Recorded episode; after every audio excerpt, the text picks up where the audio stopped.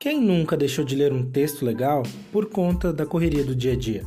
Pois é, por isso que o canal Coisas do BC ganhou agora uma versão em podcast, para facilitar seu contato com os conteúdos principalmente relacionados à literatura que nós produzimos.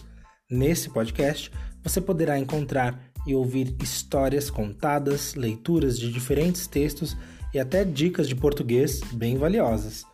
É uma maneira de entrar em contato com leituras de qualidade e de forma leve.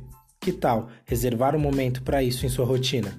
Enquanto dirige, lavando aquela louça, no transporte público, na academia, enfim, onde quiser.